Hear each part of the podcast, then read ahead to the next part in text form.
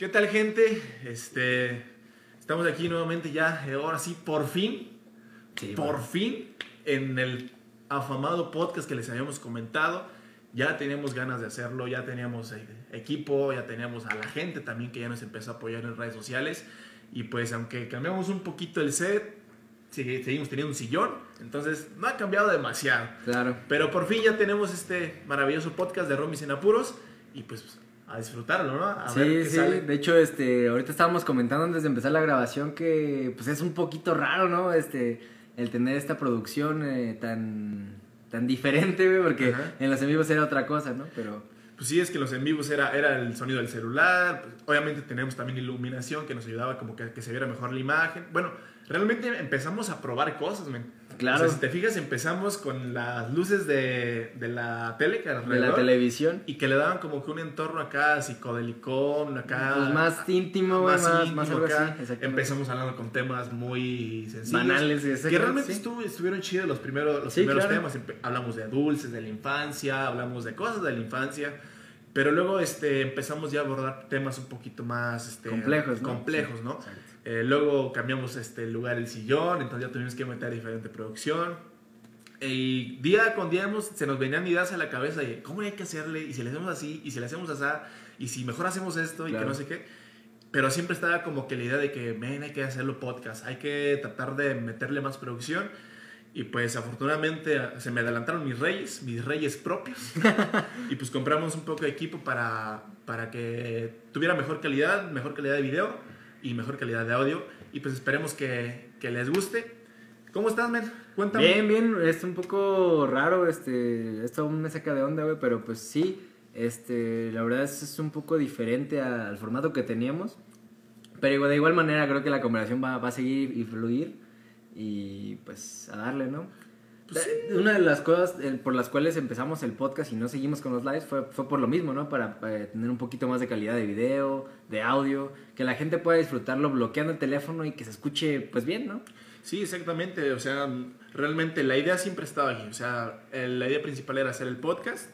Ya empezamos, podríamos decir que con el primer episodio piloto. Vamos a ver qué tal le parece a la gente. Qué tal que la gente nos dice, no, regresen a los live. Nos encantaba estar Ah, claro, con pues ustedes. sí. Realmente vamos a seguir haciéndolos. Sí. Tal vez algunas ocasiones nos toque hacer en la casa o estemos aquí o estemos en otro lugar. Ojalá que ya un día tengamos un estudio donde grabar. Ya, fijo. mejor, ¿verdad? Porque sí es una joda andar para allá y para acá con las cosas, pero, pero pues esto lo hacemos por ustedes. De corazón, ustedes, de corazón, acá, acá de corazón. compitas. Eh, hoy vamos a abordar un tema, creo que muy importante. Eh, creo que día a día, día con día, este, estamos viviendo en un mundo en el cual tenemos que tomar decisiones, ¿no?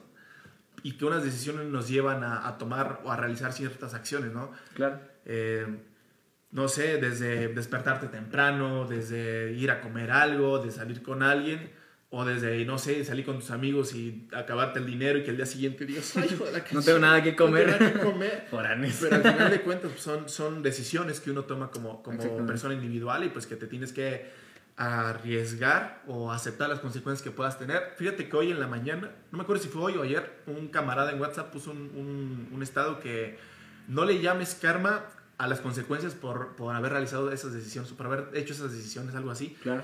Y dije, ay, no, pues sí es cierto. O sea, yo soy muy este, creyente de que el karma no, o sea, yo no creo en el karma más bien. Ok. Soy como que, o sea, no, hay, no te pasan ni cosas buenas ni cosas malas de acuerdo a lo que hagas. O sea, tú puedes ser bueno y te pueden pasar puras cosas malas, güey. Sí, O lamentablemente. puedes ser malo y te pueden pasar puras cosas buenas. O sea, es independiente totalmente de, de- del universo y del cosmos, como, Claro. como tal vez nos lo plantean.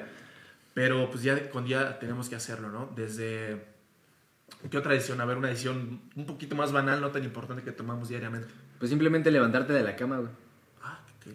Que esa es una de esas. No es tan banal, güey, porque a veces, hijo de madre. Así que- Pero pues sí, creo que, creo que las decisiones que tenemos en nuestra vida eh, optan por dos partes, ¿no? Unas decisiones que en realidad no tienes que pensar tanto y, y- y que esas decisiones pues simplemente puedes ver al- en algún futuro algo más cercano, ¿no? O el, el futuro de ponerme estos tenis y no los otros, pues me vas a lucir diferente, ¿sabes? Pero hay decisiones en la vida o decisiones muy importantes que las cuales no podemos ver ese futuro tan pronto, ¿no? El tomar una decisión y decir, pues esto me va a llevar a, a tal cosa. A veces es muy difícil considerar esas decisiones y, y lo más feo es que a veces esas decisiones en las cuales no podemos ver ese futuro tan cierto son las más importantes. ¿O tú qué piensas? Pues fíjate que, que concuerdo contigo que a veces las decisiones importantes hasta le, le damos la vuelta, ¿sabes? O sea, Sí. antes de tomar una decisión importante siempre le preguntamos a los amigos, le preguntamos a la novia o a la amiga o con quien sales, le preguntamos a otras personas cercanas, este, pero ¿sabes a quién nunca le preguntamos? A los papás. A los papás. sí. ¿Sí o no? creo que, bueno, depende también de la relación que tengas con tus, Ah, con tus padres. Pero sí creo que el punto en donde ya no, ya no tiene regreso y dices, ay, güey, es que ya no puedo. Ahí es donde en realidad sí, sí, sí los tomamos en cuenta. Y no tendría que ser así. Pero creo que tenemos dos vidas, ¿no? Y cuando uno sale de esta vida familiar y de, de este conjunto de personas que siempre te ha apoyado, pero tienes, es- son tan cercanos que a veces tienes problemas con ellos, problemas banales de, de la Sí, vida sí, sí, común. o sea, problemas que todos tenemos normalmente. pero, pero nos damos cuenta de que a veces el regresar con la familia a veces es muy, es muy bueno, es, es, es muy consolable. Sí, con- consolable. No, sí, sí, es, sí. es muy consolador, realmente. Es, es muy, este, sientes ese como que cariño, como que abrazo, o sea, no abrazo físico, sino como abrazo moral, bueno, moral. sí, sí. Pero no sé por qué nos da miedo a veces hablar de decisiones importantes con, con nuestros papás o con nuestra familia, hermanos, este, algún primo que tal vez lo consideremos hermano. Y primero siempre ah, vamos con los amigos y a veces los amigos siempre son de que hazlo, hazlo, que no sé qué, que no sé qué. ¿Y cuántas Y- veces no te ha pasado, men, de que por hacerle caso a tu amigo de que te dice, aviéntatela a esta chava, ¿no? Que sí te va a hacer caso. Y te la avientas y la morra, no. o sea, Lamentablemente. entonces, de, no, que sí le gustaba. Oh, es que sí se veía que le gustaba, así que no sé qué, que no sé cuánto. Y Sí, tú, pues, es que se- a tu parecer, este, a, a tu, tú por fuera lo viste así. Las- Sí. Pero a veces uno que realmente está en el foco de- del, por así como en el, o en el ojo del huracán, estando en la situación, pues nos damos cuenta de que a veces tal vez ciertas acciones, en este, en este caso, en este ejemplo, con, con no sé, que quieres aventarte una chava, pues de que tal vez sí se dicen cositas o así, pero realmente no es para algo serio, ¿no? Claro. Y las personas siempre lo ven de que, pues es que ustedes salen y no sé qué, y se coquetean y esto, pues sí, pero tal vez me coqueteo con otra morra de la igual forma y tal vez esa morra con- quiere conmigo, yo no quiero con ella. ¿Qué otra decisión? A ver, ¿qué otra decisión así media, media banal, banalazona? Ba- ¿Banal? No sé cómo se puede decir, banal. Sí, Vanel, no, que no importa. Ajá, que no importa, tomamos ya con tiempo. Uf, brother. Bueno, déjame explayarme un poquito aquí porque estos días que ha hecho frío, no sé por qué cometí este error, error monumental de quitarme la barba, de no tener tanta barba y creo que esa decisión me está pesando ahora, güey. Yo, yo, yo me rapé, me traer el sombrerito. Y... Ah, no es cierto, no, no es cierto. No, no, ¿cuándo me rapo? Fíjate que sí me quería rapar ahora en pandemia. ¿Ah, sí? En pandemia, o sea, cuando empezó pandemia, Ok. dije, me voy a rapar. Dije, pues a ver, dije, ah, dos mesecitos que esté, me alcanza a crecer el pelo. De pronto, dos mesecitos hicieron cuatro. Ahora sí, deja raparme. dije, "Ah", y no, no me rapaba. Y durante año y medio me quise rapar, no me rapé. O sea, me hubiera podido rapar hasta unas tres veces en, en año y medio. Es que hubiera sí, crecido el pelo sí, y no lo hice. De hecho, creo que hay un, hay un fenómeno bien, bien cabrón, güey, en el cual en la pandemia o te rapabas o te dejabas el cabello largo, ¿sabes? Sí, fíjate que en pandemia también andaba así. Ah, sí, güey. Que parecía vagabundo. No, güey, lo que cambia un corte de pelo, güey. Eh, es más, la decisión de un corte de cabello, güey, puede diferenciar entre un sí y un no de una cita, güey. ¿Algún día te tomaste la decisión de cortarte el pelo muy diferente de como te lo cortabas? Sí, güey. De hecho, en la preparatoria no tenía este mismo corte. No, en la universidad te agarré este corte, exactamente. rectito sí. De piquito, güey. Sí, pero creo que todos nos avergonzamos del peinado que traíamos en seco o en prepa. En secu sobre todo, pues en secu, ¿por qué te corto tú? Jamás. sí, güey. No, yo, yo, yo sigo diciendo que yo realmente no he cambiado este, facialmente mucho de, de la, bueno, ni desde niño yo creo, a, la fecha, pero sí un corte de pelo dice no, y dice Uy, mucho güey. de ti y te Ah, ves claro. diferente. Yo lo vi cuando me corté el pelo hace 15 días. Me corté el pelo, me quité los pocos pelos que me salen y dije, ah, caray, ah, caray. Sí, sí, estoy blanco, Sí, güey. sí, sí, sí, sí, sí estoy guapo. No, y, y sí, o sea, no es por presumir, pero me corté el pelo, empecé a subir historias acá y, ay, me encanta. Y yo, yo ¿por qué andaba, andaba greñudo y peludo? No me decían que estaba guapo.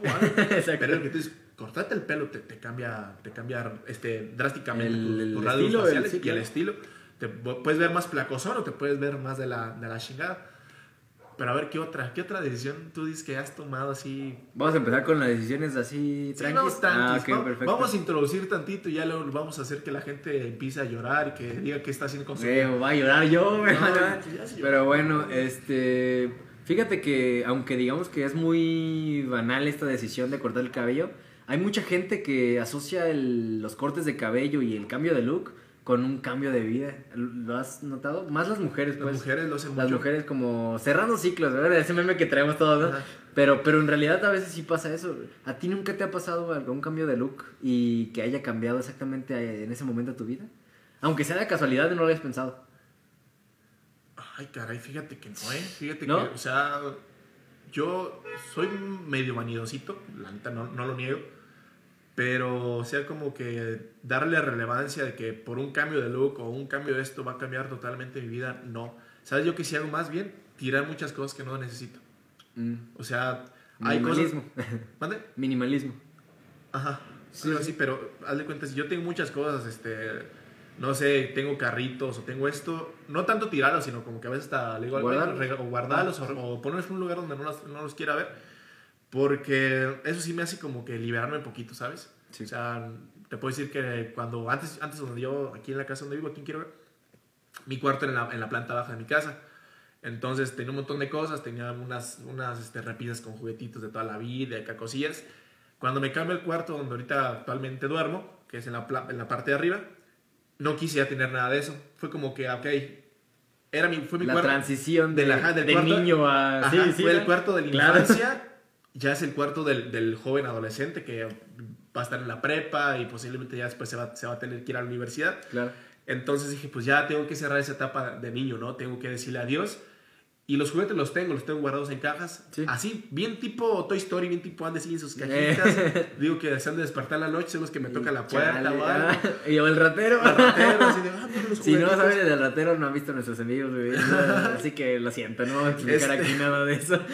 Si no, si no los han visto, vayan a verlos en Rumis en Apuros, en Y, Facebook. y en mi perfil también. Ah, y en el perfil de De hecho, que tenemos que subir esos, esos videos. Me gustaría subir esos en vivos a, a la página. Fíjate que sí hay que descargar Estaría- los estaría bien, eh, para, para que descargarlos la gente los tenga, los tenga a la mano. Porque fueron buenos en vivos, en varios. Sí, claro. Sí. Pero bueno, no interrumpo la conversación que teníamos. Me decías que guardabas las cosas. Ah, sí, guardaba las cosas. Entonces, como que agarré ese, ese, esa mañita. Como que esa era mi forma de cerrar ciclos. Como que guardaba ya las cosas.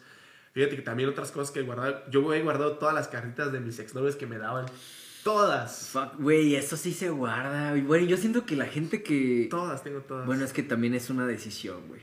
Y creo que esa ya es una decisión más fea, güey. Bueno, no más fea, sino más importante. Pero, ¿sabes? Siento que se guardan cuando eres joven, niño. O sea, porque, o sea, yo ahorita, pues, una novia que tuve a los 13, 14, 15, 16 años, no le doy la tanta importancia como ahorita, tal vez si tengo una novia ahorita a los 22. O sea, Claro. son tiempos bien diferentes, te comportas de diferente manera.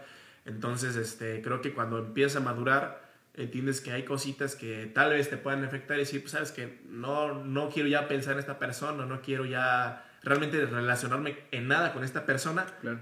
¿Qué necesidad tengo de tener sus cosas, sabes? Sí. ¿Qué necesidad tengo de, de todavía este, martirizarme o pensar en, en X o Y razón? Este, viéndolas, ¿no? Entonces, como que, obviamente, no he tenido novia desde los 16. Me salí con muchas chicas. Chale, güey. Ah, Neta. esa es otra decisión Fuck, de por qué no tenido novia desde los 16. Bueno, pero estar soltero, tener pareja, creo que esa es una decisión un poco más importante, güey, aún. Sí, o sea, digo, cuando eres, cuando eres morro, cuando tienes, porque eso es ser morro. A Eso es ser morro. A los 19 todavía eres un morro, o sea, Ok. los 18, como hemos dicho en otros en vivos, bueno, en los, en los en vivos, Sí. y este, a los 18 eres un morro. A Sí. los 19 vas, Igual, sal- pero- vas saliendo como que de... Es que creo que no hay una diferencia, güey. O sea, obviamente legalmente, desde que tienes 18 años, Ya ya, eres un adulto. güey, y te responsabilidad de todo. Pero en realidad, pues, eh, es como, pues, es esta teoría de, pues, ¿qué tanto tantito? Que siempre repito, ya lo sé. Pero, pero en realidad sí, güey. O sea, que no hay una edad exactamente en la cual Ah, ok, pues ya, ya no soy un niño, ya soy un adolescente. Y de un adolescente ya soy un adulto, güey. Creo que no terminamos de captar esos switch, esos cambios eh, de, de nuestra vida hasta que en realidad nos toca afrontar las cosas que en realidad afrontan los adultos, o afrontan los adolescentes, o afrontan los niños. Fíjate que, que yo estoy diciendo que empiezas a ser ya un adulto como tal cuando empiezas a endeudarte. Hijo de eso. Cuando empiezas a endeudarte, porque ya, o sea, desde, el- desde la decisión de ir a una instancia de crédito, que normalmente la primera en la que vamos es a Coppel, la fácil. Sí, o Electra. O Electra o, o tiendas departamentales, porque te Claro. dan un crédito de la tienda. este, Y muy fácil, Muy güey. fácil, o sea, pues nomás tu INE. INE, comprobante de domicilio y ya, y firma aquí, firma acá. Exactamente. S- Tiene una línea de crédito de 5 mil pesos y tú así ya. O sea, No, que tan fácil. así güey. de, ah, caray, ¿y ya lo puedo usar? Sí, ya compre lo que quiera. ¿Y tú? ¿Neta? Sí. Bueno, pero obviamente pues tienes que, tienes un, una cierta... No, obviamente. Yo, yo cuando la primera, lo primero que me compré cuando con el crédito de Coppel fueron unos audífonos. Ah, Unos ¿qué? audífonos Bluetooth. Creo Ah, que me ¿en serio? salieron como en 800 pesos y los pagué al mes. Sabes que en esas tiendas al mes te respetan el precio. Claro. Entonces dije, ah, esta semanita doy 200, la segunda semanita otros 200, la tercera otra semanita otros 200 Y ya. y antes del mes los pago. Claro. Y así lo hice. Y mucho tiempo me manejé así, no sé qué pasó, qué, de cuando el cheque dijo quiero comprar más cosas y vio que su solvencia económica se Ya, fue valió. No, ¿sabes dónde pasó pandemia? Pandemia a todos nos, nos jodió la solvencia económica. Fíjate que, bueno, eh, sí, sí es un punto de vista muy bueno el, el endeudarte y ya tomar esa responsabilidad. Pero, por ejemplo, a mí no me gusta endeudarme, güey. A lo que me refiero es que, por ejemplo, préstamos de amigos, pues sí, obviamente, porque sé que tengo una deuda moral que pagar también, güey. Entonces, me cuesta y me, me autosaboteo para pagar esa, esa cosa, ¿no? Pero, por ejemplo, en tiendas como Electra y Coppel que tú dices, a mí no me gusta. Yo hasta que no tenga el dinero exactamente, no quiero tener el producto. Y creo que mucha gente, o no sé si mucha gente se, se identifique conmigo, pero, pero es muy diferente. Entonces yo no soy un adulto. No, como tal sí, pero o sea, has tomado la decisión de decir, ah, ok, quiero comprarme esto. Y hay ocasiones en las cuales, no sé, un ejemplo con el proyector. Y, güey, ya, ya me vas a poner en cara. Ok, no, con el proyector. No, sí, sí. El proyector te salió a, a cierto, no, era cuánto, te salió a cierto precio. Ajá. Pero imagínate que en vez de comprarte el proyector, te hubieras podido comprar, no sé, algo para la escuela. Sí. Ibas a tomar la decisión de que, ah, lo de la escuela lo puedo comprar después. ¿Sí o no? Es que el proyector lo usaba para la escuela, pero... Pero sí o no, o sea, como que ese, ese tipo de decisiones de que, ok, el, dine- el dinero lo puedes utilizar en muchas cosas, no solamente en comprar cosas, Ah, lo puedes invertir, lo Ah, puedes sí, hacer que genere más dinero. de- de hecho, Lo- normal- normalmente la gente que compra o hace créditos es para sacar motos, para trabajar, es para tener un crédito, para abrir un negocio y que el negocio pague ese Ajá. Creo que sí, sí, sí. Sí, o sea, te digo, ah, se toman decisiones o tal vez no tanto en endeudarse, pero o sea, ya tomas decisiones para obtener después otras cosas. Yo Claro. todo el equipo que he comprado, o sea, Tiene su motivo. tiene su motivo Claro. exactamente. Porque por decir, ah, pues nomás soy porque soy fan de comprarme audífonos y micrófonos. No, o sea, cuando he comprado Claro. cosas es porque realmente digo que quiero ir poquito a poquito, poquito a poquito, porque yo en cierto punto quiero poner mi estudio de grabación y quiero ir teniendo equipo, comprando, lo vendo el que ya no use para comprarme después más cosas y así, o sea, sigo, trato de menear, porque al final de cuentas sigue siendo un producto. Mientras no pase de un año, este, todo este tipo de equipo este, sigue valiendo lo Sí, mismo. claro. Sigue valiendo lo mismo, entonces pasa un año, se devalúa el 25%, pasan dos años, pues ya es el 50%, pasan este, tanto, así se va devaluando. Qué cabrón, güey. Entonces, este, pues digo, al menos yo con lo ahorita el equipo que tengo hay unas cositas que ya quiero vender, porque digo, necesito ya algo más grande. Claro. Sobre todo como ahorita para el, para el podcast, pues Sí, sí. para conectar más micrófonos, para conectar más cosas, pues ocuparé una interfaz más grande. Sí, sí. Entonces digo, ah, voy a, antes de que tenga el año con la interfaz, la voy a vender. Este, si tengo dinero, pues me compro una poquito más grande. Y hasta ahí. No es como que, ay, pues no, la, la, ahí la voy a guardar. No, o sea, Claro, quiero, sí. quiero, Usar quiero usarla, posible. la meneo, la que estoy usando, la Para- vendo para sacar y saco una nueva y Claro. ya me espero a utilizar todo ese. todo Fíjate que hay una frase muy, muy, muy chida que eh, ahorita que estabas hablando de esto, creo que estas inversiones que tenemos también, también se pueden dividir en dos, güey, y, puedes pensar muy en corto plazo o muy a futuro. Y lo que yo pienso es que tú pensaste a futuro por esto. Y hay, una frase que dice, los, los estúpidos, aunque se escucha muy eh, estúpido, los, los estúpidos eh, piensan a corto plazo.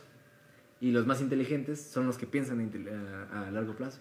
Así que felicidades, carnal. Me inteligente, güey. No, pero, pero, pero en realidad sí, güey. De, de hecho, este, las personas que planean las cosas y que le dan motivo o una larga vida a las cosas, no, no me refiero a que, a que no tengas que cambiar estos micrófonos, güey. Si quieres dar una mejor calidad, claro que los, los quieres cambiar.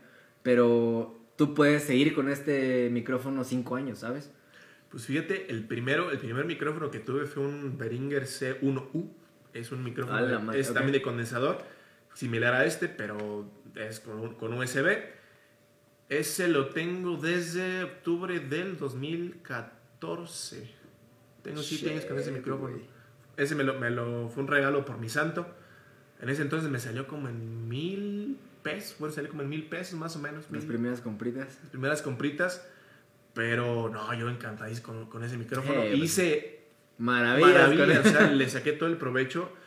Obviamente tiene sus gastitos por el tiempo tanto Sí, de claro. uso, pero aún sigue funcionando como el primer día. O sea, lo he cuidado tanto. O sea, yo, yo re- realmente cuido mucho mis cosas, desde tenis, desde ropa, desde computadoras. Yo siempre a las cosas trato, si sé que aún sirven y les puedo sacar todo el provecho máximo, lo hago.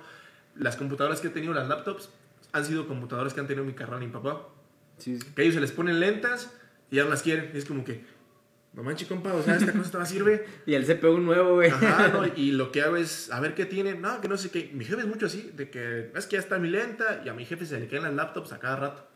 O sea, todas las laptops que he tenido güey. tienen No golpes. me hables de laptops que yo la- también las descompongo como... Pues la, Chale. la, la chiquita. sí, güey. No, no hablamos de no de desgracias. No, pero este, así era de que, no, es que no sé qué, ya voy a comprar otra. Ah, pues dámela, yo, la, yo a ver qué tiene. Ah, te la doy pues. Y de pronto me vieron que yo trabajaba y le hace, ¿y tú por qué contigo sí está rápido y conmigo luego? Porque yo sí sé manejar una computadora, Venía. sé que no tengo que tener estos archivos, no instalo cosas que no ocupa. La, Luego- la le digo, para lo, que, ajá, para lo que lo necesito la, la tengo. Y la, las dos PCs que tengo, tengo una que tengo en Morelia y la otra que tengo aquí en Sí. Quiroga. Pues la que tengo aquí en Quiroga, pues no, la, no me gusta menearla por- porque pues, está muy, muy bien armada, como que para andar Ah, trayendo ok. para todos lados. Y la otra es como que sí, más si necesito a Sí, las claro. cosas, me la llevo a Morelia o así.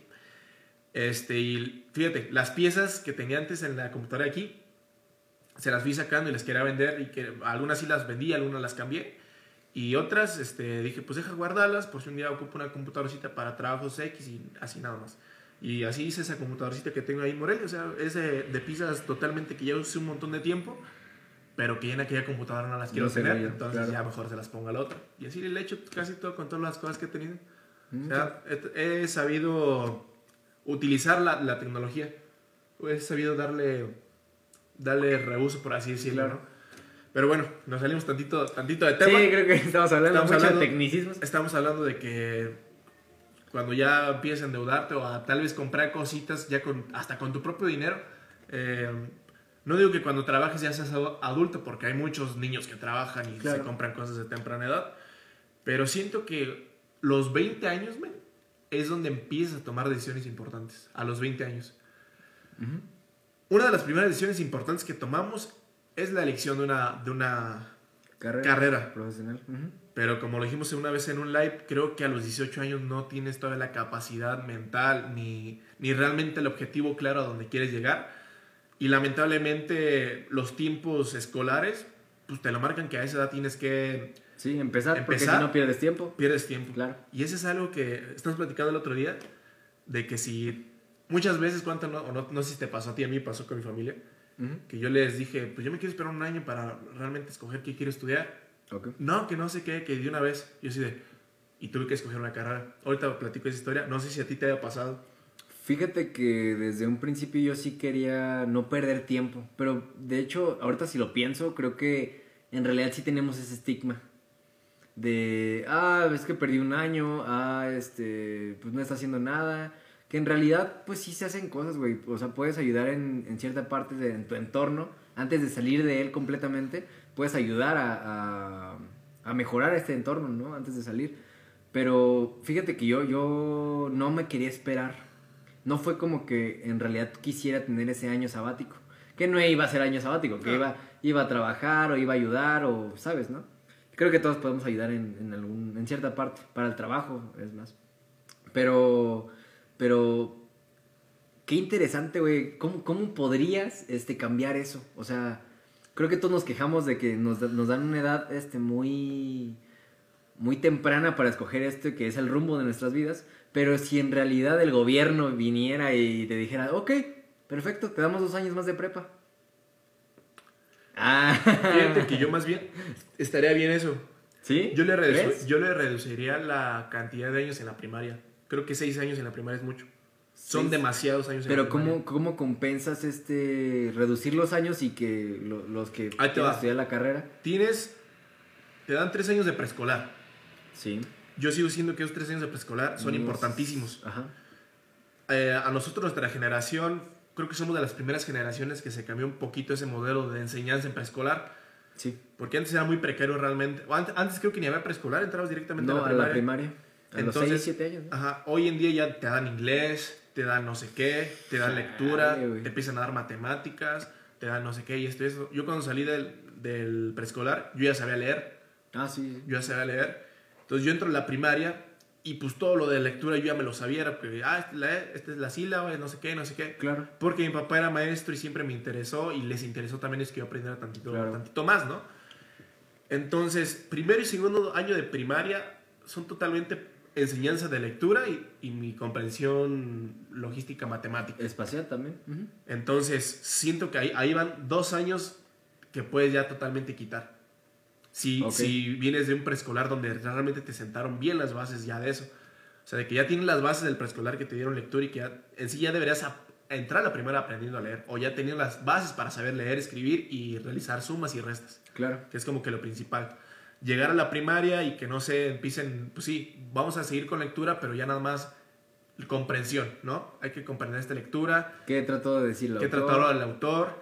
No eh, de esa manera, hablar así, ajá, ¿sabes? ajá. con niños de primaria que creo que no me entenderían. Pero, ah, ¿qué es lo que quiso decir este señor? Ajá, ¿Sabes? exactamente. Sí, sí, Y en cuestión matemática, ah, pues vamos a ver ya multiplicaciones y divisiones y eh, sumas y restas, pues ya más, ya más complejas, Sí, sí, ¿no? sí. Entonces ya te estarías ahorrando dos años de primaria. Podrás reducir cuatro años de, a cuatro años la, la primaria los mismos tres años de secundaria y le agrega cinco años de preparatoria y cinco años de carrera. ¿Cinco años de preparatoria? Sí. O sea, le agregamos cinco años a los tres que ya tenemos. Sí, no, le agregas dos años pues a la preparatoria para que sean cinco. Entonces, digamos que entraríamos a secundaria. En la secundaria entras a los que, Do- ¿13, 12? A los 13, 12 más o menos. 12. Entonces, si nos quitamos dos años de primaria, entraríamos a, las di- a los 10. A los 10 entrarías a la primaria. A la pri- ah, no, a los 10 A los- entrarías a la la secundaria. Ok. Y después de esos de 10 años son 3 años de secundaria. Ajá. Vamos a hacer la- las Ok. cuentas más o menos, ¿ok? 3 años de secundaria y después 5 años de preparatoria. Saldrías de la preparatoria a los 17. El problema sigue estando ahí. No, es que te va. Ya le dan no ser el problema, Ajá. sino que, o sea, a los... Ah, ya, ya, ok, ya, ya entendí. A, a una, a, a la Perfecto. misma edad vas a tener mucho más conocimiento. Vas a tener ya ahora sí sentadas las bases de qué quieres lograr, qué quieres hacer. Porque vas a entrar a los 13 años, 13, 14 años a la preparatoria. Sí. O sea, uno o dos años antes que, de que como entras, entramos a los 15, 16 más o menos. Entonces, esos dos años que le agregas a la preparatoria vas a tener el tiempo suficiente para decidir realmente qué es lo que vas a hacer. Que los primeros años, los primeros tres años de preparatoria sean los mismos como tal, tus bachilleratos, no sé qué, y los dos años siguientes sean enfocados tal vez a una especialidad para entrar ya directamente a esa carrera o no sé, este, conocimientos en, no sé, en el SAT, por ejemplo, tal vez, o conocimientos sobre Nutrición. sobre nutrición, sobre Emprendimiento. emprendimiento, Claro. todo eso. Sí, sí. Por si en dado caso tú no quieres estudiar una carrera, pues ya tengas bases para salir al, al, Al mundo real, al mundo real como tal. no te preparan, claro. Pero entras, pero a la misma edad con la que normalmente uno salía, que eran a, a los 18 años. O sea, si le quitas dos años a la primaria, yo siento, y le agregas esos dos años a la preparatoria, a los 18 años, ahora sí, podría decir que los jóvenes de 18 años van a empezar a comerse el mundo. Obviamente, es muy utópico, Sí, sí, sí. pero Sí, y por algo, o sea, no, no- no es de criticar a la Secretaría de Educación, claro, pero en realidad, pues eh, yo creo que están esos dos años por, porque pues obviamente no tienen todos el mismo entendimiento, güey. Creo que todos tuvimos ese amiguito en la, en la primaria, secundaria, hasta en la universidad, güey, que er- era un poco más lento, o yo también en varios aspectos fui un poco más lento que todos, güey. eh, y en aspectos fui, fui más capaz, claro, como todos. Pero creo que esos dos años son de, pues espérate, güey, porque no todos aprenden igual que tú, ¿no crees? Es que, o sea, sí, sí, sí, en parte sí tienes razón, pero es lo que te digo, o sea, imagínate que en vez la, el gobierno se gastar el dinero en otras cosas, ¿por qué mejor no te enfocas a que realmente la educación preescolar sea de la mejor manera, sea una, sea una educación preescolar realmente adecuada? Efectiva. Que también tiene que ver mucho también los papás. Sabemos que hay algunos papás que no, sé, no son tan responsables con la educación de sus hijos y que nada más los mandan a que, ay, que te enseñen Para que no, lo estén, no estén ahí, claro. Eh, entonces, hay, hay, algunos factores, pero, pero siento que, que hacer eso ayudaría mucho en la toma de decisiones cuando empiezas a ser adulto. Digo, a los 18 años yo sentía que me comía el mundo, pero cuando sales al mundo real dices, ah, caray. Madres, el, el mundo me come a mí, güey. Sí. ah, caray. Mira, vamos a hacer una pequeña pausa para ver si están grabando bien las cámaras. Ah, sí, claro. Ahorita en edición lo cortamos, como siempre. Vamos a, vamos a copiarle a, a Robertinho. Ándale. Sí, están grabando. Bueno, estamos hablando después Bueno, un cortito, lo sentimos, amigos, nada más que como es el primer podcast. Ah, estamos checando que... no todo puede salir perfecto. Puede salir perfecto. No, igual es... Fíjate que yo no estoy tan peleado con los cortes en, en, en cualquier cosa, en cualquier eh, En videos no hay problema, güey. Pero un corte de uno en vivo eh, de 5 minutos, como que sí pierde audiencia. Pero en este caso no. No, pues es edición.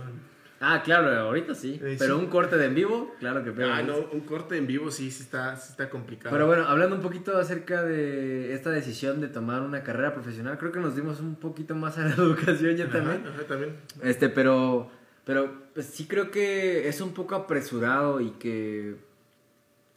Es que, güey, simplemente si yo le digo al Chequi desde de hace un año qué pensaba, va a ser el Chequi completamente diferente a este Chequi que piensa ahora. O bueno, no completamente diferente, pero hay puntos de opiniones que cambian, ¿sabes? Uy, sí, la neta, la neta que sí, men, o sea, eh, la mente y, y la forma de pensar y la forma de actuar, yo creo que sí cambia este, constantemente. Hay, hay situaciones y hay cosas que sí nos, creo que no, que siempre van a estar ahí, no sé, como la forma de lavarte el pelo o la forma de ponerte Claro. los zapatos o cuál calcetín te pones primero. Pero siento que a raíz de las experiencias sí cambias un poquito, ¿sabes? O sea, dejas de tener tal vez tan- este, un poquito de confianza o dejas de, de aventarte tanto a las cosas. Eso. Dejas, dejas de ser tan ingenuo, ¿sabes? Porque siento, siento que parte, parte de tomar Mm. malas decisiones es a veces ser ingenuo. ¿Ingenuo o no ser precavido, güey? Pues es- se llevan- creo que se van de la mano. No, eh, bueno, supongo que ingenuo es no saber que, a qué te enfrentas, güey. Y, sé- y ser un poco no precavido es saber a qué te enfrentas, pero que te valga madre, ¿no? Eh, sí, o sea, sí. Pues sí, sí, no, sí, es cierto. O sea, ser ingenuo, sí, ser ingenuo es de, pues no sé, no sabía qué iba a hacer. y lo hice. Ajá, exactamente. y Justificándote. lo- como ajá, la gente que se pone borracha y le marca a su ex. Ah, es que yo no era, güey. Pero pues te, te- te estás justificando usando una droga, güey. Tus actos los estás justificando porque piensas que no eres tú, porque es tu alter ego pedo, güey, ¿sabes? Ah, pero sí siento que cuando andamos borrachos somos bien sinceros. Y, güey, es que. Y, no hay que hablar No, de no, no, eso. hablar de- Bueno, un día hay que hablar de eso, de, de nuestros Y borrachos. tipos de borrachos. Tipos- güey, ya se nos ganamos una- Pero a, a lo que me refiero es que a veces, este. Pues sí cambiamos y creo que está bien. No podemos juzgar eh, los hechos del presente con la moral del pasado, güey. No, obviamente no. Y siento que este, mucha gente lo hace. No sé Ah, si está, pasado está- está mal hecho eso. que te, o sea, te dan, te echan en cara cosas que hiciste antes. Sí, güey, sí. ah, obviamente hay unas cosas, por ejemplo, este. Formaciones que tenemos que, pues, obviamente vamos a tener y que seguir un hilo, ¿no? Pero creo que todos tenemos esta parte mala y buena. No, no, no todas las personas son exactamente buenas, ni todas las personas son exactamente malas, güey. Tenemos contrastes de, de grises y también, este. A veces somos hipócritas con nosotros mismos o no queremos ver las cosas como son porque son muy duras. Pero así tiene que ser. Ay, pero es que está. Ya, ya, ya, me, ya me metiste. Ya estamos metiendo en este show, güey. me voy a agüitar. No, es que. Fíjate que lo que dices tú, a veces somos hipócritas con nosotros mismos. Sí. A veces. Y fíjate que el ser hipócrita contigo mismo te lleva a eso, a veces tomar decisiones que tal vez no quieres hacer. O sea, Sí. de decir, por. Tal vez por no fallarle a alguien o por no ser con alguien, no lo hago o lo hago. A mí me pasaba mucho, o sea, y voy a poner otro, otra vez con, con mis papás, de que yo mucho tiempo decía, yo no quiero fallarles, o sea, como que no quiero fallarles y no quiero fallarles. Hasta que me di cuenta de que por no querer fallarles a ellos, me estaba fallando a mí mismo, a lo que yo quería hacer, a lo que yo quería hacer. Entonces llegó un punto en el que dije, ¿sabes qué? Lo que piensen hasta mis papás de mí. Pues es que. Ya, ya no, ¿sabes? Como que. Sí, les tengo que dar razones y cuenta de algo, sí, yo sé que sí. Pero ya lo que soy y lo que quiero llegar a ser, no me debe importar lo que otras personas piensen, ¿sabes? O sea, ni porque sean mis papás. O sea, si yo quiero ser esto, aunque digan, es que no sé qué, es que dedícate a otra cosa, que no sé qué. Jefe, es lo que yo quiero ser. Si, si la riego, fue por la decisión que yo tomé. Sí, sí. Pero ahora sí sé que es una decisión que yo totalmente consciente la tomé y que quise tomarla. Porque tengo mucho, mucho tiempo era así de que no me decían, es que elige no sé qué, esto, lo otro y siempre estaba lo que, pues bueno, pues para no, no decepcionarlos, voy a tomar la otra. Y tal vez la otra, la otra decisión te iba a llenar de oportunidades y por no tomarla, toda la vida te la, te la pasas, este... Claro, hay una frustración, güey. Ajá, exactamente. es que tienes una frustración, güey. Creo que nos, nos pesa más... Eh la presión social, güey, que la presión psicológica que tenemos cada quien, güey. A veces simplemente porque dijimos, ¿sabes qué? Voy a ser un ingeniero y ya le dije a todo el mundo que voy a ser un ingeniero. Pero pues al final no quieres ser un ingeniero, güey. O, tal vez sí al principio lo querías, pero como estamos hablando, la gente cambia de decisión tan pronto que en un año se desconoce, que probablemente lo dejes de, de buscar o tal vez... Tal vez pensaste que importaba más esta solvencia económica que todos te prometen porque ahorita nada se promete. Y probablemente ya viste el mundo y cómo está y cómo está dura la situación y dices, ¿sabes qué? Tal vez no esté tan seguro mi futuro o tal vez este, estos cinco años que me la pasé en carrera, ahora sé que los disfruto y lo pensé antes de, una manera en las que, ah, pues me voy a chingar otros cinco años para después salir y después vivir mi vida y hacer lo que yo quiera. Pero en realidad, cuando entras una carrera, a una universidad y conoces amigos y conoces personas, pues puedes decir, ¿sabes qué? Me puedo relacionar tanto con esas personas que me gustaría aprender de esto de específico cinco años de mi vida, güey. Y no van a ser desperdicio para mí, porque me van a formar eh, de muchas maneras, güey. Hay gente que una película, güey. Hay una frase en Ready Player One que dice. Al más. No, me la sé completamente, pero dice: al más, más tonto, ni leyendo este, un pergamino, se da cuenta, güey. Y a un genio, güey, leyendo las instrucciones de un shampoo, güey, puede encontrar el sentido de la vida, güey, ¿sabes? Y es que.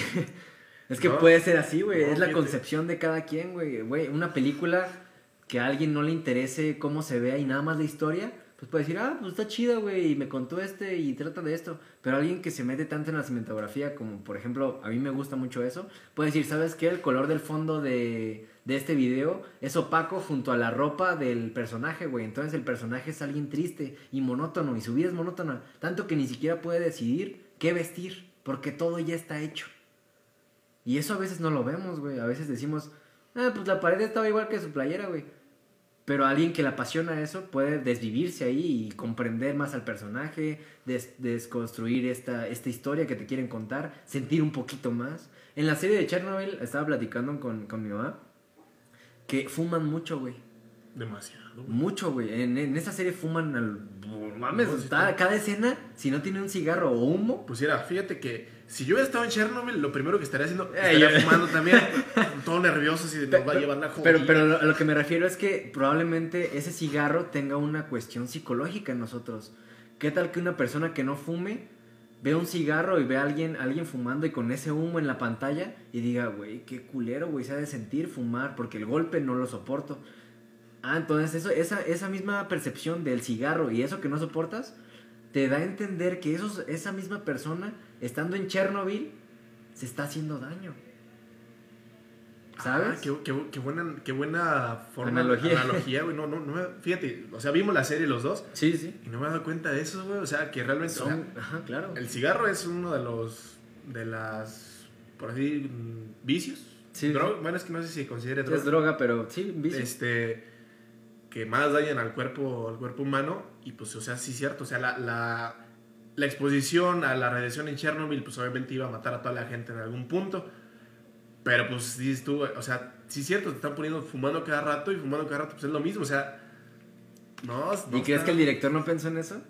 Posiblemente. En posiblemente. Breaking Bad hay- eh, la escena es grisácea, güey. Para que te sientas en ese ámbito del que tienes un peligro, en el que en el desierto donde hacen droga, donde te tienes que esconder, no es limpio, güey, ¿sabes? La, la toma no es limpia. Pues- bueno, ya me, ya me enfoqué mucho pues, en, No, pero en este pedo. Sí, sí, cierto, o sea, Pero sí. De, de Breaking Bad, casi todas la- la- la- las escenas son grisáceas, sepias. Exactamente. Dices tú, no son lugares tan bonitos, nunca sale acá una ciudad bonita o no sé qué. Claro. Si te no hay azules, güey. Ajá, si te vas a ver una serie muy chida de acá, bueno, la de, la de Suits, que es la del las, los edificios de Nueva York y la gran urbe acá, y- pero también te lo ponen como que muy acá entrajinados y vamos a ir a trabajar. Te ponen el contexto, El de, que, de, contexto. que, de que esa serie te va a tratar de, ¿sabes qué? Temas legales, güey. ¿Sabes? Y, y- y eso yo lo veo en las películas y yo lo veo en las series, pero probablemente porque me gusta y porque si yo me tomara cinco años de mi vida estudiando cinematografía y el lenguaje cinematográfico y escenas y tomas y capturas, pues a mí me gustaría, güey, porque en cada película que vea lo voy a sentir. ¿Sabes? Ah, y te doy, te doy mucho la razón, o sea, yo lo traslado a lo, a lo de la música. También No, claro, güey. te apuesto que tú, este, dices, tú pu- ves una película, la analizas, este, no sé qué, y de pronto, a, no sé, no sé, al día siguiente, después, hasta después de verla, men, te pones a buscar esto y empiezas a hacer analogías y, ah, tal vez el director quiso decir esto. Y, Claro. y no sé si te, te pasa que te empiezas a imaginar, yo, yo quisiera ah, este, hacer este video de película, o, ah, si yo hubiera sido el director hubiera hecho esto, ¿no? Exacto, güey. Y yo con la música así, escucho las canciones, pongo mis audífonos y digo, ah, acá se su- suena el bajo, ah, fíjate que la batería acá suena, ah, le metieron esta, este efecto a la voz, ah, si yo hubiera sido el productor mejor hubiera metido estos instrumentos, o sea, sí, güey. pero cuando se lo cuentas tú a unas personas que tal vez no están enfocadas, te dicen, no, pero ¿eso qué? Exacto. ¿Y por qué pones esa pinche campanita, güey, si ni va a sonar? Güey, es que le da la, la armonía a toda la canción y está en ese... O sea, ¿sabes? Bueno, yo no sé de eso, pero yo digo... Ah, y es lo que te digo, y cuando tú se los comentas a, a tus amigos, a, mi- este, familia, lo que sea, ah, es que yo quisiera estudiar, e- o me hubiera gustado estudiar esto, la, pri- la típica, no, de eso te vas es a que morir. eso no deja. O te vas a morir de hambre y es como que me voy a morir de hambre de lo que sea saliendo de, de la carrera. Es que ahorita es así. No, realmente ahorita es así, no hay oportunidad de trabajo. Lo, te estaba diciendo el otro día que las oportunidades de trabajo no se buscan, te las creas realmente. Sí, güey, qué razón o- tiene. ahorita te creas las oportunidades de trabajo. Esto puede ser ya un trabajo a futuro. Claro. Ganar dinero de hacer un podcast, ganar dinero de hacer música, ganar di- dinero de hacer cortos cin- cinematográficos, ganar dinero hasta el ingeniero de hacer algo. Claro, es que es, El arquitecto, de todo, el güey. arqui- hay muchos arquitectos que no están trabajando en una empresa como tal. Ellos son arquitectos y ellos se encargan, ah, pues fíjate, yo te cobro tanto por hacer los planos de tu casa, te cobro tanto por hacerte un plano de tuberías de tu casa, de esto. Es. Pero no están, no están este, en una empresa como tal. No están esperando ese trabajo, no están eh, sentados para ver si los contratan, güey. Están eh, haciendo, como acabas de decir, haciendo las oportunidades que necesitan. Pero sí, me, me gustó mucho esa frase que dijiste, a ver si la, la vuelves a repetir. ¿Cuál? La que dijiste al principio. Que nos importa a veces más la presión social que la presión psicológica que Ajá. tenemos. Sí, güey. Es que a veces es así, hijo de su madre. ¿Y, y no crees que la presión psico cuando es la presión psicológica normal, no- bueno, normalmente es lo que sentimos, este, diría, diría Roberto Martínez intrínsecamente, sí. este, ¿y por qué no le hacemos tanto caso a eso? ¿Por qué, por qué le, o sea, por qué si es el futuro que nosotros nos vamos a crear, ¿por qué im- importa más? O sea, ¿qué, qué razón tienen las demás personas sobre cómo vivimos y cómo, sobre, y cómo nos sentimos para tomar una decisión? O sea, ¿por qué? Eh, hay un filósofo, y para no cagarla, no voy a decir su nombre porque no me lo recuerdo, pero decía que teníamos un sexto sentido, que era la intuición. Y que esa intu- intuición también tiene que ser entrenada. Hay gente que vive tanto de estas personas que, al menos yo pienso que sí tenemos algo que se llama intuición, güey. Algo que te dice, ¿sabes qué? Por aquí no es, güey. O sabes qué? Es que aunque todos te digan que no, te sientes aliviado con esa decisión que tomaste por ti, por tu intuición, ¿no? Y creo que hay mucha gente que tiene estos sesgos de, de conciencia al, pensar en la vida, como ya te lo había dicho hace, hace unos días, que tenemos que seguir una secuencia de pasos, güey. Ah, de hecho tú también me habías hablado más o menos de eso. Que tenemos que seguir la secuencia de pasos de, pues, este, termina la primaria y secundaria y prepa y universidad y busca el trabajo y después la casa y después te casas y después de los hijos, pues, el carro para llevarlos o... Y después del carro, pues te mueres, güey, porque ya no te queda nada que hacer. creo que tenemos tan arraigado ese, ese concepto de vida que nos vendieron porque antes de nosotros se podía, güey. O sea, antes de nosotros un cajero de banco pues tenía una casa con alberca, ¿sabes? Y no ganaba. Y no ganaba tanto, güey. Pero pues, tenía una casa y un carro y una casa con alberca y tenía tres hijos o diez hijos como mis abuelos, ¿sabes? Ajá. Y se podía solventar este, este tipo de vida que nos venden. Pero ahora en este caso, no me gusta que nos digan generación de cristal, güey. Porque ah, probablemente nos estemos quejando de cosas que no pudieron nuestros papás. ¿Por qué? Por este sexno, eh, sexno, eh, este sesgo de, de sociedad que traían, güey. O tal vez este, esta, este chip de ser un contador y entrar a una firma y poder vivir de eso, güey. Pero ahorita no. Y en vez de que antes te apoyaba un compa para hacer una empresa, güey, pues ahorita estamos peleando, güey. Ahorita estamos luchando cada quien. Está dando su lucha. Es el objetivo. Ahorita cada quien está tratando de crearse las oportunidades. Sí. O sea, realmente somos tantos de tanto, porque hay un montón de ingenieros, hay un montón de arquitectos, Sí, hay un montón de maestros. En lo que tú hace 20 años tal vez no había tantos, Mm. porque la... Fíjate, hay otro tema en el que vamos a hablar tal vez en el siguiente, que es de la tecnología, que ya lo hemos Ah, sí, platicado sí. tú mucho. Este, y lo que estaba pensando es eso, de que antes los avances tecnológicos eran tan grandes y tan famosos porque no se necesitaban cubrir las necesidades en ese momento. Claro. Hoy los avances no son tan fabulosos. Te voy a poner un ejemplo con el iPhone. O sea, dicen, es el mismo celular, nomás le ponen una cámara más grande, pero realmente no. O sea, No, hay, hay sí. un trasfondo más... a- más Toda la ingeniería que trae Ajá. detrás, claro. Pero también antes no había tantos ingenieros que se dedicaran a eso. Claro. Antes no había tantos arquitectos que te hicieran este, diseños acá bien bonitos de estructuras. Antes no había tantos ingenieros que te hicieran carreteras muy chidas. Antes no había tantos, este, que- a ver, ¿qué otra carrera tal vez esté en auge? eh, pues los, los licenciados en Derecho, los comunicólogos, los ajá. administradores de empresas. O sea, antes no había tanto, ta- tanta No, gente de claro. eso, porque también las oportunidades de educación no eran también tan- para todos. tan- ajá, y entonces lo que decimos, hoy, hoy estamos en un mundo tan globalizado donde todos tienen acceso casi a todas las cosas. que tienes que tener educación. Ajá, que tienes que tener Tienes, educación y es lo chido que, que, No, está bien. que, que todos te- tengamos acceso a la educación, pero obviamente el mercado de acción de trabajo, pues obviamente También. tienes que ser o muy jodón, jodón, jodón para llegar a un puesto, tener palancas, eso también está claro Sí, que tienes claro. que, ten- que tenerlas, Relaciones. contactos y relaciones, pero ya no es tan fácil decir de que estudias cinco años y cuando estudies vas a ganar bien, vas a salir este, y vas No. a trabajar. Realmente no. Realmente esa es una de las decisiones que yo digo que sí lo deberíamos pensar mucho, realmente. Sí, sí. Sí deberíamos este, enfocarnos bien en qué es lo que queremos hacer. Si algo nos apasiona, siento que cuando algo nos apasiona y nos gusta tanto hacerlo, eso es lo que nos te- tenemos que hacer. Eso es lo que realmente te, te va a dejar remuneración, porque vas, tú vas a tratar ahora sí de buscar y de crearte todas las oportunidades necesarias y posibles de haber para poder lograr el, el objetivo de, Claro. de la estabilidad económica, de la estabilidad familiar, de la, la- perdón, la perspectiva de vida hacia un futuro mejor. Pero siento que es más cuando realmente encuentras lo que te apasiona hacer. Ahí está el ejemplo de todas las chicas que ponen uñas.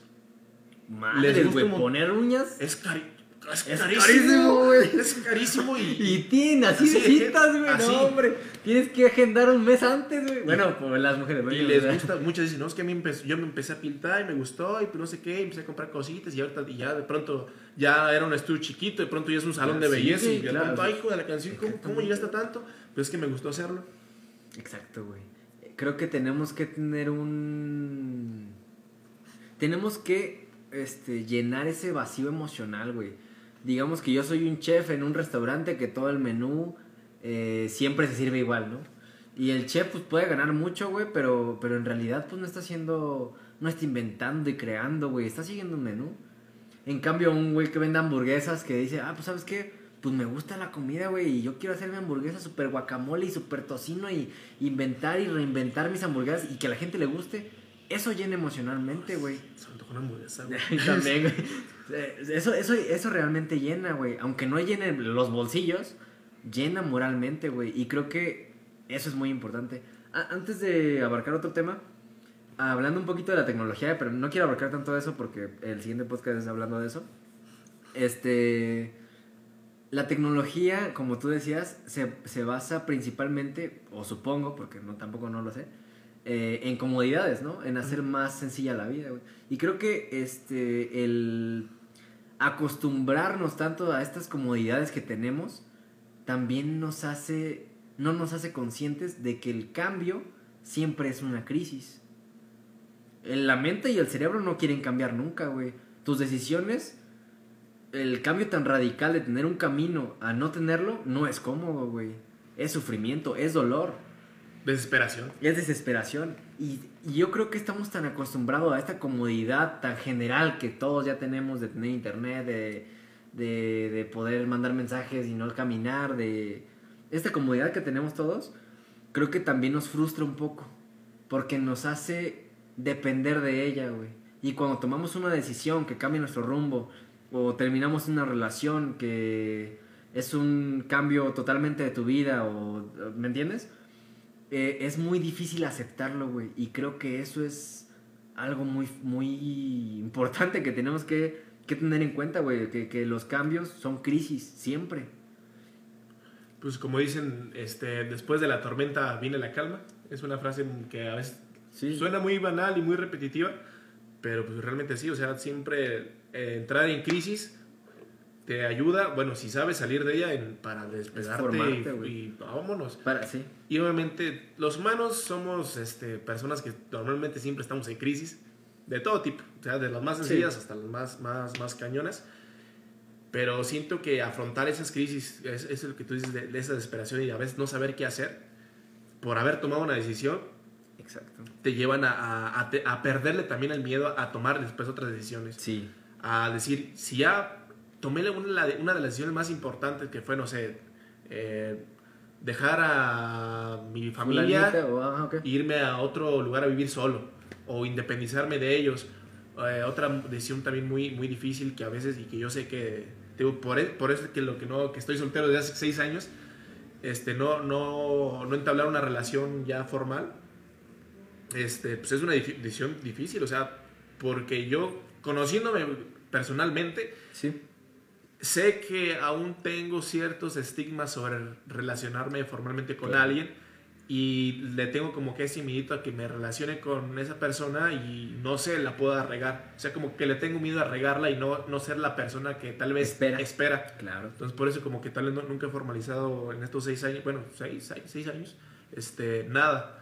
Pero el día que tome la, la, la decisión de formalizar algo con alguien, pues obviamente va a cambiar totalmente mi rumbo Sí. porque me voy a tener que comportar de distinta manera. Claro, claro. Voy a tener que cambiar ciertos hábitos que tenía. Tal vez voy a tener que este, ver mi solvencia económica, porque tener una relación es compartir muchas cosas con tu pareja. Dinero, tiempo, Sí. esfuerzo, sueños, Mm. metas, o sea, Toda todo. tu toda tu vida, vida. Claro. Y luego viene la otra decisión, que es cuando terminas con esa persona. O sea, también, una, cuando la relación ya no funciona, tomar la decisión de decir, esto ya no está funcionando y esto ni para ti ni para mí está bien. Claro. Tú y yo nos estamos dañando, entonces creo que no, no, no es conveniente, pero es muy difícil eh, tomar la Sí, decisión. claro, hablarlo en seco. eh, ahorita que no Ahorita, tienes ajá. los sentimientos, claro.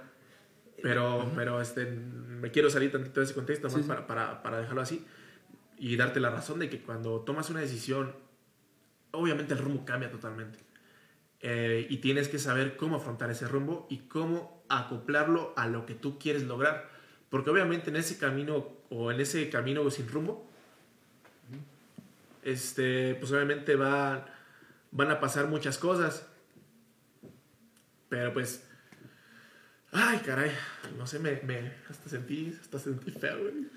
Sí, de hecho, este. que es- Ay, caray, Creo- creo- creo que- ay, ya no quiero hablar. No, creo que la verdad es que también hay un, hay un cierto punto en el cual creemos que nada más tenemos que cambiar algunas cosas, güey.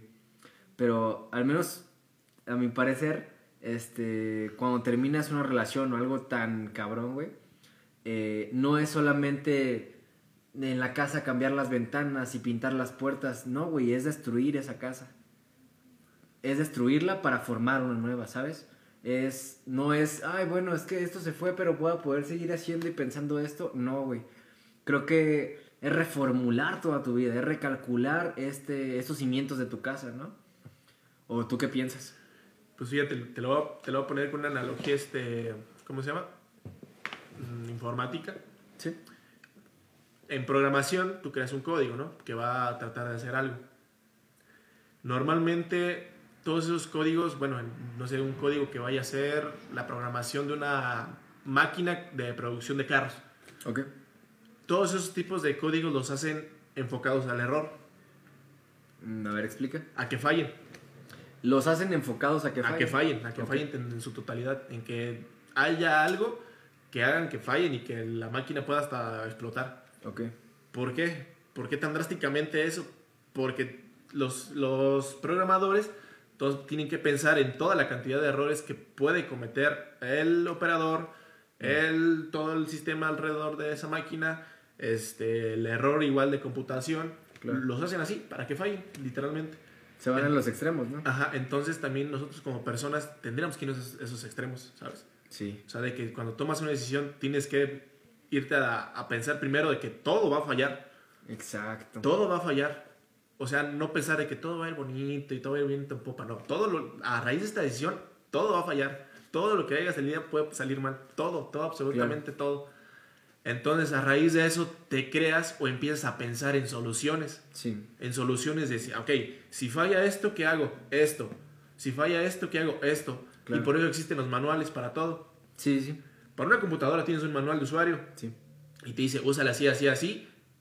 Y los manuales también se hacen en base a eso, en de que va a fallar, se hace esto, si el operador hace, falla, hace, hace esto, si Para no sé darte qué, soluciones, ajá, claro. para darte soluciones. Entonces creo que también los humanos deberíamos este, pensar de esa forma. Al tomar una decisión o al crearnos una, una sí, al tomar una decisión para crearnos un- una forma de vida o, o vivir de cierta manera, pues tenemos que pensar en de que todo va a fallar en algún momento y que tenemos que tener el plan A, el plan B, el plan C, el plan D, hasta todos los, si es hasta el plan Z y si después del plan Z ya no tienes ninguno, pues Pues el A1. no. Lo que tú dices, recalcular todo y ver por qué ninguno de mis planes funcionó. Claro. Y decir, ok, ah, es que me equivoqué en la decisión. Así no tenía, esa no tenía que ser. Exactamente. Y es donde dices, ah, ok, esa, la decisión que tomé fue errónea. Y en base a ese error, que no se puede resolver con ninguno de tus planes, decir, ok, tengo que tomar otra decisión. Claro. Tengo que hacer algo diferente. Algo totalmente diferente a lo que hice. Y es que eso es muy difícil, güey. De hecho, la- las conversaciones eh, muy contrarias parecen una lucha, güey. Pero en realidad no es así, güey. Eh, las decisiones contrarias y las opiniones que no van es algo muy bueno, güey. Porque siempre, siempre sube el intelecto humano, ¿sabes?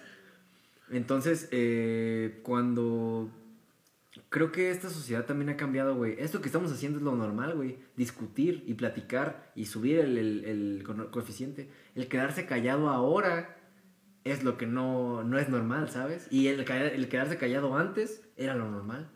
Sí. El no expresarse. pues, un ejemplo, en los trabajos ahorita quieren gente extrovertida, que sepa Claro. solucionar problemas, que se lleve con todo el mundo.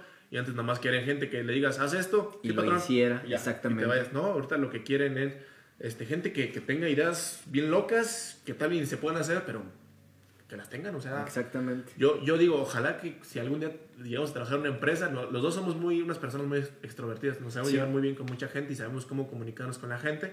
Si hay personas que nos caen mal, realmente ni les decimos, ni les hace, o sea, eh, Ni nos hacen ni nada. nos hace nada, o sea, porque realmente sabemos como que lleva las relaciones personales Claro. que tenemos. Entonces digo, ojalá si, si esas características que tengo nos lleven a un lugar donde podamos este, tener un trabajo chido. Pero sí, o sea, lo que tú dices ahorita, el debatir, el debatir es realmente para llenarte de conocimiento, conocimiento que tú no tienes, porque tal vez esa persona sabe cosas que tú no, y esa persona, y, y tú sabes cosas que esa persona no. Pero, ay, caray, está, Está interesante. está interesante. Pues bueno, Bueno, para terminar el podcast, que ya llevamos una hora, acabo de checar. Ajá. Este. Pues creo que. Al final de cuentas, cada decisión tiene que ser tomada de una manera individual, güey. Y. Solamente puede juzgar el pasado quien está haciendo el presente. Solamente puede juzgar el pasado quien está haciendo el presente. Ahora te aventaste unas frases. Sí, hijo, vienes bien estudiado, güey. O sea, o o y quienes, quien nos ve, nos escucha, quedar así de, no, Este- pues, este cabrón, poeta. Se, se fue al Tumblr. Poeta, poeta, este, podcast. No, no, no, ahora ya rato en la radio. Ah, dando Eh, consejos de vida, no sé, una cosa así, ¿no? Este, pues yo para cerrar, ¿qué, qué te diré? Pues que las decisiones este, son individuales. Este, las decisiones deberían ser totalmente individuales. Es válido pedir opiniones, saber el punto de vista de otras personas, pero nada más saberlo, no guiarte por ese punto de vista. Claro. Porque como tú dices, solamente quien, quien vive el pasado, Sí, solamente puede juzgar el pasado quien quien hace vive- el presente. Ajá, exactamente. Entonces, y las decisiones, le hemos dicho muchas veces, esa analogía que nos, desde que empezamos a vivir en la casa, lo de vamos a encest- encestar Encestar. alto, es también cada día encestar alto es una decisión de vida, al final de cuentas. Cada día decidir si quieres echarte el tiro de tres puntos, el de dos puntos, o nada más O hacerle así, quedarte ahí. o quedarte ahí, es una decisión de vida. En lo sencillo. Creo que ese es el problema, güey. Que Le tenemos miedo al, a llegar alto.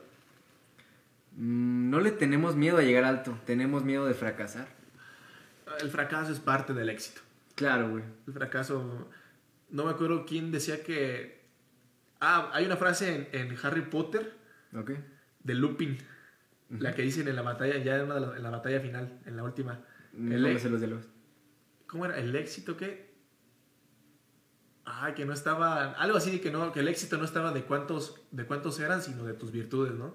Ah, ok. Ah, Algo así, no me acuerdo. Y no, la no recuerdo la frase, Y la ya, otra ya. es de que eh, la cantidad o la medida de tu éxito es proporcional a la cantidad de tus De errores. fracasos. Ajá, de tus errores, de tus Sí, fracasos. claro, güey. Entonces, gente, no tengan miedo a fracasar, no tengan miedo a tomar decisiones que los van a llevar tal vez a un punto, obviamente hasta el suelo en su vida, pero que a raíz de ese punto en el suelo van a despegar como cohete hacia el espacio. Sí. Entonces no, no le tengan miedo a, a tomar una decisión. Yo admiro mucho a las personas que, que toman decisiones este, tan drásticas o que, los, que se consideran tan drásticas. Eh, tengo amigos que han tomado decisiones tan, ah, de, esa, de esa índole y que digo, no manches, a mí me hubiera gustado tomar esa misma decisión en su momento. No la tomé por miedo, por estigmas, por este, represión o por tal vez no defraudar a mi familia o por X o Y razón. Y realmente ahorita que lo pienso, pues ya ni, ya ni lamentar me queda, ¿no? O sea, digo, pues ya no, la, no lo hice, seguí con el plan A que tenía, pues ahora termino el plan A y si no me funciona el plan A, pues ya le continúo con el plan B que lo tenía que tomar hace mucho tiempo, ¿no? Que tenía Claro. que cambiarlo hace mucho tiempo. Este, aún están eh, a los que quieran decidir, no sé, cambiarse de carrera, quieran, este, no sé, Terminar cambiarse, con una relación tóxica. ajá, quieran cambiarse de lugar de vivir, quieran Exacto. cambiar su estilo de vida, quieran Hacer otro negocio y hacer otro el suyo. negocio o fracasar en un negocio o algo, hágalo. No, pierdan, el, pier- pierdan el miedo a, to- a tomar decisiones este, importantes, porque realmente son importantes, más allá de las Sí. decisiones, este, como dijimos al principio, banales o que hacemos diariamente. Las decisiones, ahora sí que los tiros de tres puntos o los tiros desde media cancha, hágalos, aviéntense. Sí, no, no todos van a encestar, güey, pero es más probable que anotes uno si tiras 100 que si tiras uno, ¿sabes? O lo- hay otra, también no me acuerdo quién decía, de que avienta la piedra hasta el último piso. Probablemente no caiga en el último piso, pero tal vez caiga en el segundo piso. Sí, exacto. O tal vez caiga en el tercero o en el cuarto piso. Entonces, muchas gracias por escucharnos, por vernos. Nos vemos en el siguiente Podcast, ahora sí. este, de Rumis en Apuros. Igual síguenos en las redes, comenten si es que quieren, eh, la verdad es que leemos todos los comentarios y, y a veces este, participamos ahí, en los lives más que nada, pero mm, no importa aunque sea una carita, un like, un lo que sea, nos ayudan mucho comentando, dándole like, compartiendo, también. Sí, compartiendo. Este, si les gusta esto, este programita que estamos empezando a hacer, pues este, la verdad nos ayudará mucho apoyando y, y, pues ya se la sabe. Y el siguiente, el siguiente probablemente tenga mejor calidad de audio. Este, este es como que el piloto. La prueba, claro. Esta es la prueba piloto del audio y tal vez también del video. Puede, puede ser que vaya a haber fallas, no sabemos. Aún no lo No lo sabemos. sabemos. ya lo veremos. Ya lo veremos. en- ajá, pero en dado caso que haya, que haya fallas, pues probablemente nada más les metamos el audio.